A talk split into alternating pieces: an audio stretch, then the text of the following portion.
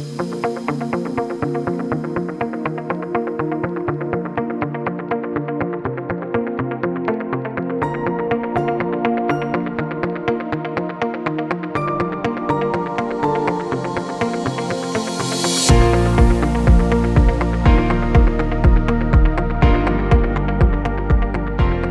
Sin Dubio Pro Reo, un podcast de derecho penal donde comentaré novedades legislativas, discusiones doctrinales, contenidos jurídicos relacionados con el derecho penal y el derecho procesal penal, sucesos con trascendencia penal y, en definitiva, cualquier aspecto relacionado con los delitos, las penas y los fundamentos de esta apasionante rama jurídica. Este podcast está dirigido a estudiantes de Derecho, Criminología, abogados que se inician en el ejercicio profesional, opositores a cuerpos y fuerzas de seguridad y a cualquiera que esté interesado en ver cómo el derecho penal se infiltra en nuestra vida diaria. Yo soy Rocío Arregui Montoya, doctora en Derecho Penal, profesora asociada de Derecho Penal en la Universidad de Murcia y abogada, y te invito a escuchar gratuitamente este episodio y a comentar, preguntar o sugerir cualquier cuestión que te interese. Hola a todos y a todas, hoy abordamos el capítulo 14, octubre de 2023, y eh, vamos a retomar, como indiqué en el capítulo 13, la segunda parte de los delitos contra la seguridad vial. Estuvimos hablando en el primer capítulo los delitos relativos a los artículos 379 a 382 y hoy nos corresponde abordar los artículos 382 bis a 385 ter. Serían, digamos, delitos eh, o artículos accesorios en cuanto a que no es el clásico que ya hemos comentado de conducir bebido, conducir drogado, conducir temerariamente, pero son delitos que también se van a cometer eh, conduciendo un vehículo o, se van, o van a ser aspectos complementarios de regulación general de los delitos anteriores que tenemos que tener en cuenta. Vamos a comenzar por el artículo 382 bis, creado en 2019 y matizado o modificado, mejor dicho, en 2022 que consiste en el delito de ausentarse del lugar del accidente. Si nos vamos a, su mm, redacción literal después de 2022, nos dice, el conductor de un vehículo a motor o de un ciclomotor que fuera de los casos contemplados en el artículo 195, nos vamos, ese, ese, delito sería el delito de omisión del deber de socorro, voluntariamente y sin, que, concurra riesgo propio de terceros, abandone el lugar de los hechos tras causar un accidente en el que fallecieren una o varias personas o en el que se les causare alguna de las lesiones a que se refieren los artículos 147.1, 149 y 150, será castigado como autor de un delito de abandono del lugar del accidente. Bueno, hemos tenido mm, bastantes cuestiones que, desmenuzar aquí, ¿no? Tenemos conductor de vehículo a motor o ciclomotor, voluntariamente y sin riesgo propio de terceros abandona el lugar de los hechos, no se encuentra en los casos del artículo 195 de omisión del deber de socorro y en esos hechos ha habido un accidente además dice tras causar un accidente, se entiende que lo ha causado él, en el que han fallecido personas o en el que han resultado lesionadas personas. Va a ser castigado como autor de un delito de abandono del accidente, del lugar del accidente. En este 382 bis, si, os des cuenta, no, no tenemos primero pena, nos está estableciendo las circunstancias que tienen que concurrir para entender cumplido el tipo penal. En este caso nos van a decir en el punto 2 que los hechos contemplados que tuvieran su origen en una acción imprudente del conductor serán castigados con pena de prisión de seis meses a cuatro años y privación del derecho a conducir vehículos a motor de uno a cuatro años. Y en el punto 3 que si el origen de esos hechos no es de una acción imprudente, sino un perdón, caso fortuito, es decir, el origen de los hechos fuera fortuito, la pena será de tres a seis meses de prisión y privación del derecho a conducir de seis meses a dos años. Bueno, eh, ¿qué nos vamos a encontrar? Pues nos vamos a encontrar un delito, como digo, de muy reciente creación, donde em, la jurisprudencia tenía que hacerle un poco de hueco de interpretación. Para eso vamos también a, indicar o vamos a referir en las notas del programa unas notas de, precisamente la asociación de una, asociación de fiscales que comentaba en su momento el eh, abandono del lugar del accidente. En este caso, lo que se decía es que la fuga tras el accidente de tráfico había existido siempre, pero que tenía que ser, que ser regulado. En esta, en esta cuestión se comentaba cómo tiene que ser la fuga, cómo tiene que ser el perfil del evasor, se veía cómo, sobre todo los casos más frecuentes eran con, con ocasión de atropellos a peatones o a ciclistas, porque no hay importantes desperfectos en el vehículo y puede seguir huyendo, ¿no?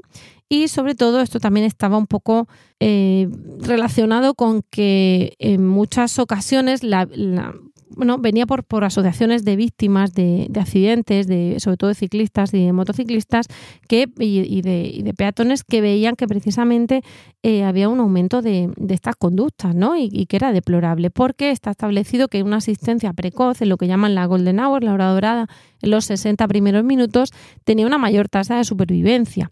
Eh, partíamos en ese caso de que, claro, si dejamos al ciclista abandonado, tirado mal herido, incluso alejado de la vía del propio impacto, pues era más difícil em, atenderlo, ¿no? Está buscando precisamente con esta regulación superar ciertos debates que se suscitaban sobre si había un concurso de delitos con el delito de, omisión del deber de socorro. Y lo que se intentaba era cubrir supuestos que no estaban contemplados en el delito de omisión del deber de socorro. Por eso se dice el que sin riesgo propio y sin darse las circunstancias del 195, ¿no? Se entendía que, atendiendo al preámbulo de la proposición de ley orgánica que, declaraba este o que establecía este delito, eh, se quería sancionar, mm, se hablaba de la maldad intrínseca en el abandono de quien sabe que deja atrás a alguien que pudiera estar lesionado o incluso fallecido, la falta de solidaridad con las víctimas penalmente relevante y las legítimas expectativas de los peatones, ciclistas o conductores de cualquier vehículo de ser atendidos en caso de accidente de tráfico. Entonces, se entendía, eh, según, según se interpretaba, que la conducta típica tenía que tutelar un poco, eh, bueno, pues el vínculo de solidaridad, ¿no? Y, cierta jurisprudencia lo entendía así, sobre todo en cuanto al delito de omisión del deber de socorro, pero eh, quería diferenciarse de este delito y se entendía también que lo que se castigaba en, en caso de accidente de tráfico sería también que has causado esa conducta y que te han marchado del lugar. Y además incluso de esa manera eludes o trata de eludir eh, responsabilidades civiles y penales, eh, incluso si tienen origen en un hecho fortuito, incluso partiendo de la propia identificación en sí de tu, de tu autoría, ¿no?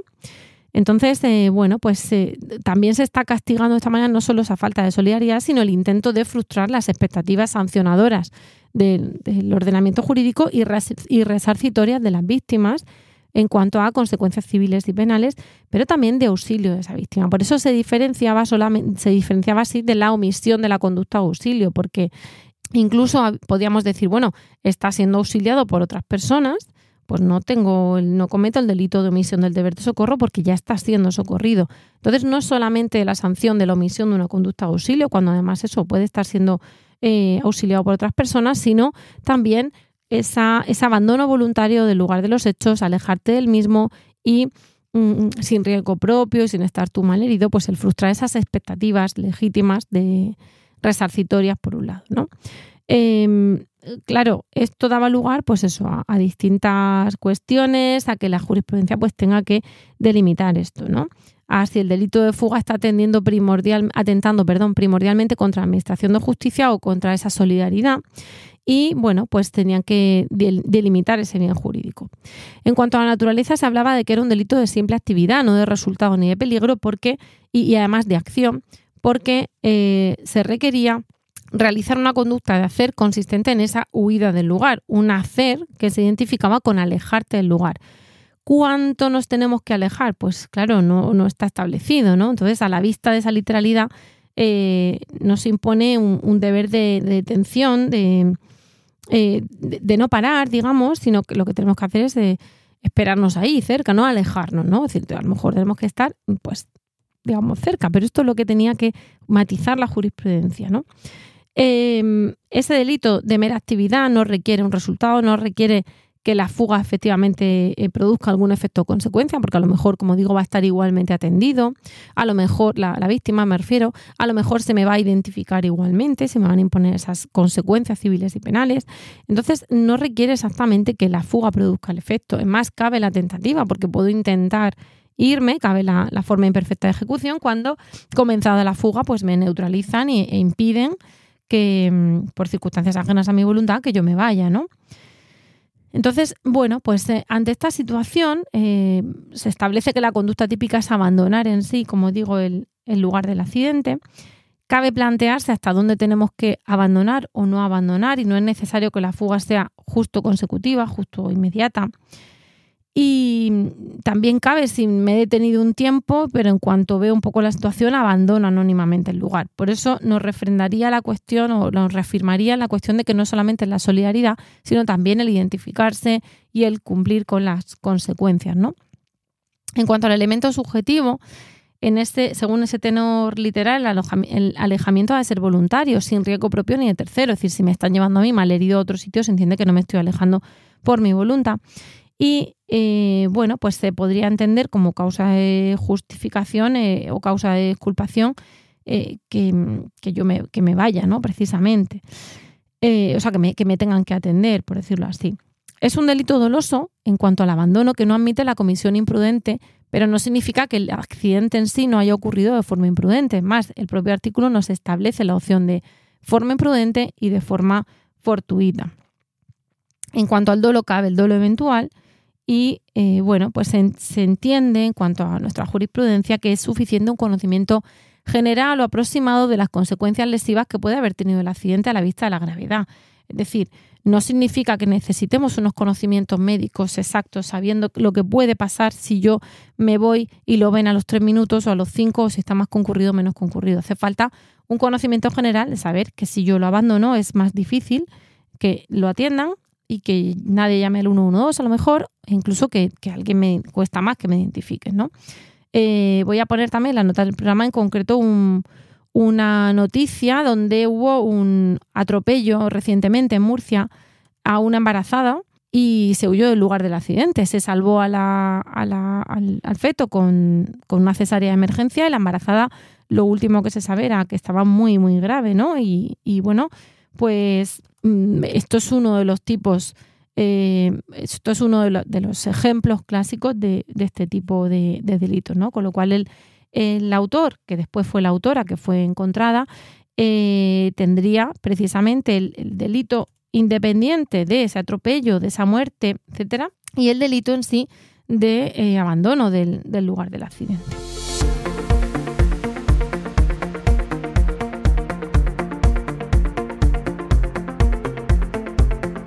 Si seguimos ampliando esta cuestión, vemos que muy recientemente el Tribunal Supremo ha dictado una sentencia, estoy hablando de em, enero de 2023, si no estoy confundida, la voy a poner en las notas del programa, donde se analiza precisamente el delito de abandono del lugar del accidente y lo que concluye el Tribunal Supremo, que esto recordemos que va a sentar ahí un criterio, es que lo relevante es el abandono físico del lugar de los hechos.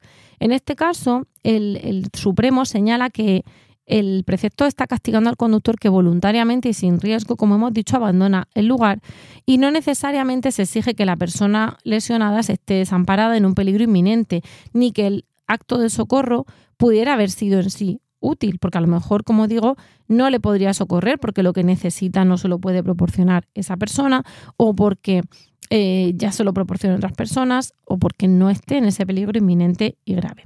Y el Tribunal Supremo, efectivamente, en enero de 2023, eh, analiza el caso de, un vehículo, creo que Audi, que mató a unas personas y que huyó del lugar.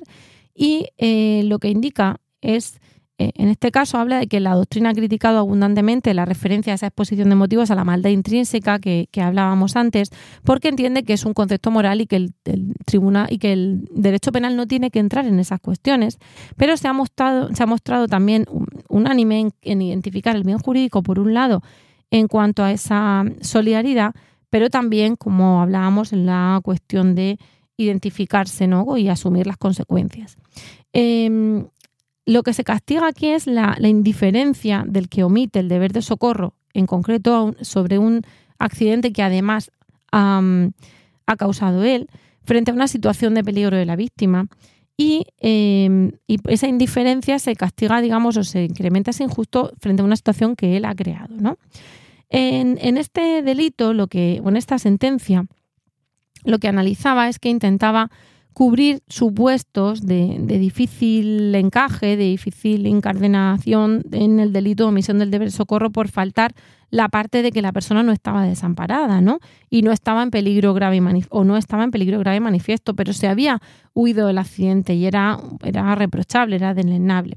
Entonces, lo que analiza esta, esta sentencia en este caso es que eh, la cuestión a examinar era la que, había intentado huir, ¿no? Además era una, tentativa en este caso, porque si no estoy confundida, em, creo que al final pues eh, lo veían, ¿no? Porque los propios policías que lo vieron conducir de forma temeraria, incluso bajo los efectos de las drogas, ya lo estaban siguiendo y cuando se produjo el accidente y el vehículo huyó, enseguida le dieron, le dieron caza precisamente porque lo, porque lo estaban siguiendo. ¿Qué ocurre? Que en este caso lo que determina el Tribunal Supremo es que lo importante es la huida, que cabe la tentativa, pero que cuando el sujeto se aleja del lugar o se oculta en las cercanías, pues también, pues también sería, sería punible la cuestión. Eh, nos indica además que el tipo delictivo exige que el causante del accidente abandone el, el, lugar y que aunque el precepto es ambiguo en cuanto a qué significa abandonar, cuánto hay que irse, lo que el tipo objetivo requiere es un alejamiento físico. No se, no se requiere una distancia concreta, pero sí que se oculte o que se suprima la presencia del causante del accidente y que el ocultar esa presencia o el suprimirla sería equivalente a no permanecer.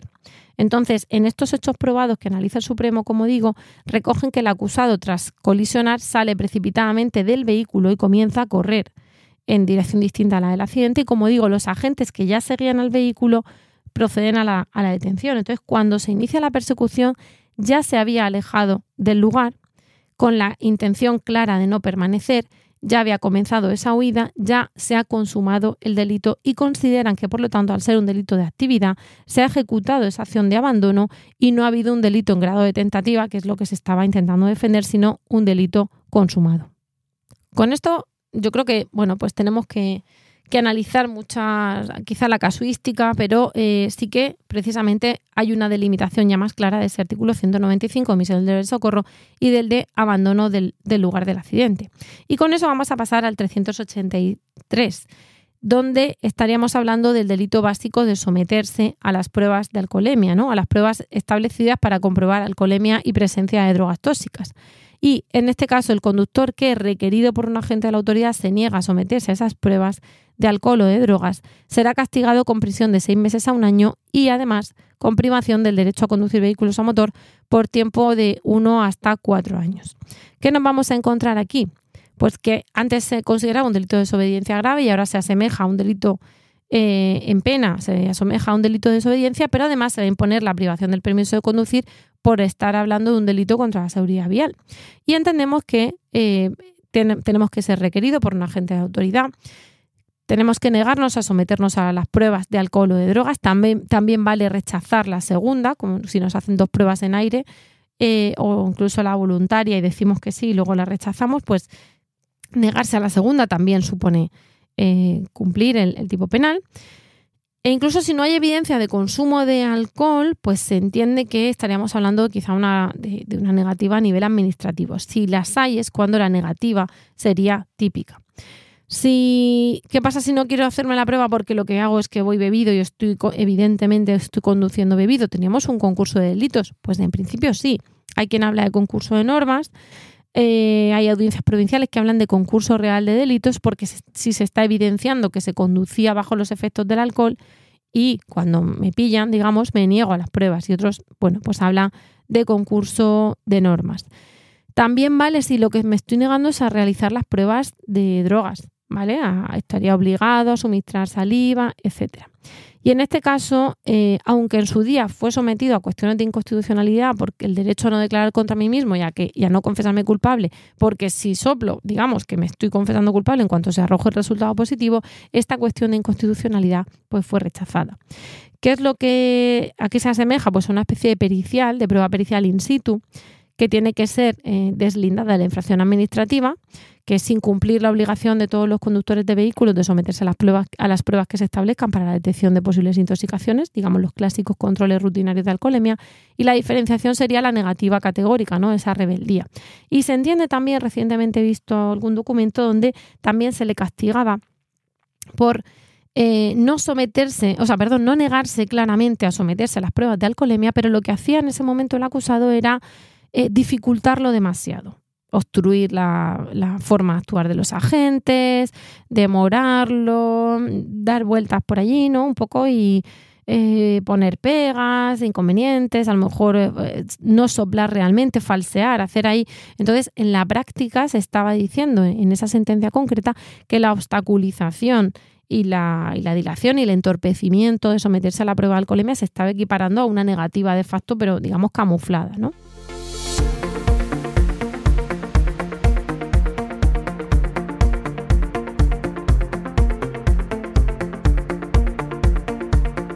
Con esto pasaríamos al delito de conducción sin licencia, donde no vamos a tener, como veremos, una retirada del permiso de conducir porque no tenemos tal permiso de conducir.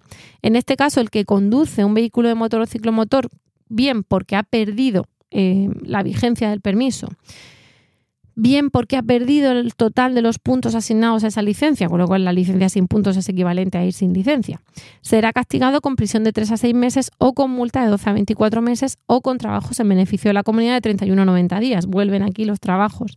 Y también la misma pena se, se va a imponer al que realizara la conducción tras haber sido privado cautelar o definitivamente del permiso de licencia por decisión judicial y al que condujere el vehículo de motor o ciclomotor sin haber obtenido nunca ese permiso. Es decir, si yo nunca he tenido el permiso de conducir, o lo he perdido por pérdida de vigencia, o lo he perdido por pérdida de puntos, o lo he perdido cautelarmente o definitivamente por una decisión judicial, estoy conduciendo sin permiso. Para eso, en cuanto a la pérdida de puntos o la pérdida cautelar, me tienen que notificar fehacientes a retirada y tiene que ser firme que no esté recurrida. Y en cuanto a la pérdida cautelar, digamos, por, por, orden judicial, también hay que ver si está notificado fehacientemente esa sentencia porque tiene que ser necesario. Eh, bien en fase de instrucción o bien en fase de condena posterior. Tendríamos que ver si en este caso, eh, o sea, en estos casos además nos encontramos con que hay un quebrantamiento de, un delito de quebrantamiento de condena y vemos si tendríamos que ver si teníamos un concurso ideal porque estoy conduciendo sin licencia porque un juez me ha quitado la licencia y a su vez desatendiendo eh, el, delito, eh, perdón, desatendiendo la orden judicial. Estoy atacando a la Administración de Justicia, a la seguridad vial y tendríamos que ver si lo vamos a tratar como un concurso ideal, ideal perdón, de delitos o como un concurso de normas y tenemos que atender a la especialidad ¿no? en cuanto a, la, a qué delito. Si nunca se obtuvo, también vamos a castigar de esta manera, pero si lo que se hace es poseer un permiso diferente al exigido, pues eh, no estaríamos eh, no estaríamos en esta en este tipo penal no se entiende que em, es la más frecuente y que en que en teoría se habla eh, de que se tiene un permiso diferente al exigido pero, pero bueno, la jurisprudencia también está condenando, ¿vale? Esto habría que matizarlo, sobre todo porque, bueno, puede ser que recientemente veamos sentencias que digan una cosa u otra o que se maticen. Con esto pasaríamos al delito del artículo 385 del Código Penal de alteración de la seguridad vial, donde es el único que no hace falta estar eh, conduciendo el vehículo para cometerlo, ¿no? Es un delito común que además eh, no hace falta tampoco que lo cometa el conductor, que puede ser llevado a cabo, eh, cometido por cualquiera, en cualquier tipo de vía transitada, y nos dicen que será castigado con prisión de seis meses a dos años o con multa de 12 a 24 meses y trabajos en beneficio de comunidad de 10 a 40 días, el que eh, originare un grave riesgo para la circulación de alguna de las siguientes formas. Eh, colocando en la vía obstáculos imprevisibles, derramando sustancias deslizantes o inflamables, o mutando, sustrayendo o anulando la señalización o por cualquier otro medio.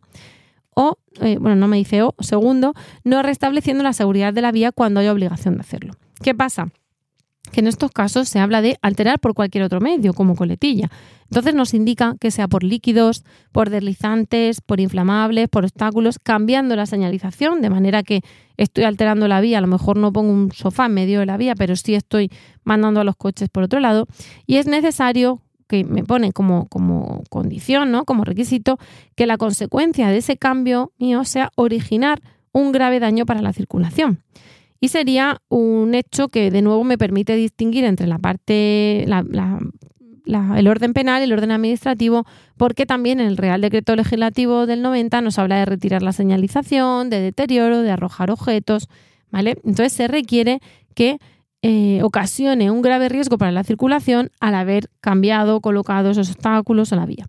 Y en el punto 2 me hablan de quien tiene obligación de restablecer la seguridad de la vía, y no restablece la seguridad de la vía, pero recordemos que me dicen en, la primera parte del artículo que con eso ocasione un grave riesgo para la circulación. ¿Vale? Se está castigando, por lo tanto, el no resolver una situación que tenía que resolver, como en una suerte de posición de garante, como si fuese una comisión por eh, omisión. Y ya por último nos iríamos al 385 bis y al 385 ter. En el 385 em, ter, vamos a verlo antes, nos dice que los delitos previstos en los artículos 389, recordemos, eh, conducir eh, a velocidad excesiva, conducir bajo efecto de drogas. El artículo 383, recordemos, conducir, eh, perdón, negativa a someterme a prueba de alcoholemia.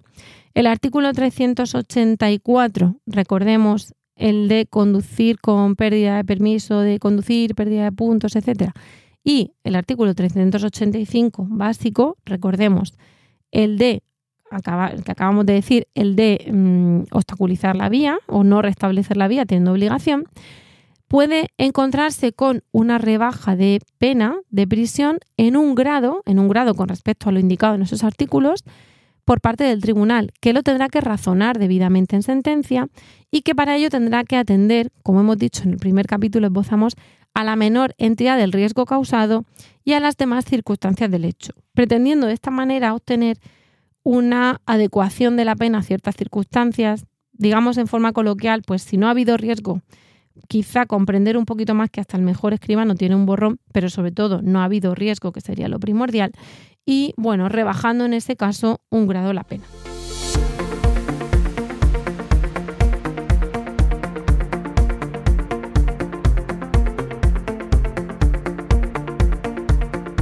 por último, en este capítulo, eh, se nos va a quedar un, poquito más corto, pero era necesario, como digo, cierro indicando que era necesario dividir en dos, eh, vamos a tener en cuenta el artículo 385 bis, que nos dice que el vehículo a motor o ciclomotor utilizado en los hechos previstos en todo este capítulo, a los efectos del artículo 127 y del artículo 128, se considerará instrumento del delito. El artículo 127 nos va a decir que, toda pena que se imponga por un delito doloso llevará consigo la pérdida de los efectos que provengan de ese delito y de los bienes, medios o instrumentos con que se haya preparado ese delito o ejecutado ese delito y también va a llevar la, pérdida de las ganancias provenientes del delito, cualesquiera que sean las transformaciones que hubieran podido experimentar. Eh, en este caso, si analizamos eh, artículo 127, 128, esto es mucho más extenso, ¿vale? Pensemos que la regulación del comiso está establecido como consecuencias accesorias del delito. Y eh, lo que he leído es el 127.1, pero se habla también de qué pasa en el caso de em, comiso de bienes, cuál va a ser después, eh, en, qué artículos, en qué delitos en concreto se va a establecer el decomiso de bienes, qué va a pasar además con, con eh, el, destino de, de, esos bienes, ¿no? Y, bueno, son artículos bastante extensos que vamos a, eh, a los que nos vamos a, remitir ¿no? para su lectura. Artículo 127, pero recordemos que tiene bister, quater, quinquies, sexies y septies, perdón, y octies. Y luego el artículo 28. ¿Vale? El artículo, perdón, 128. El artículo 128 nos dice que cuando los efectos e instrumentos sean de ilícito comercio los de arriba, ¿no? De, lícito comercio, perdón, he quitado la I, de lícito comercio y su valor no guarde proporción con la naturaleza o gravedad de la infracción penal, o por otro lado se hayan satisfecho las responsabilidades civiles, también puede el juez no decretar el decomiso o decretarlo solo parcialmente. Ser una especie de 128, eh, ser una especie de excepción de ese 127 diciendo, bueno, ya tenemos satisfecha la responsabilidad civil o el comiso que puedo hacer de ciertos bienes no tiene proporcionalidad con lo que quiero eh, obtener, puedo no decretarlo y buscar otra vía o puedo decretarlo pero tan solo parcialmente, no de todos los bienes o ganancias.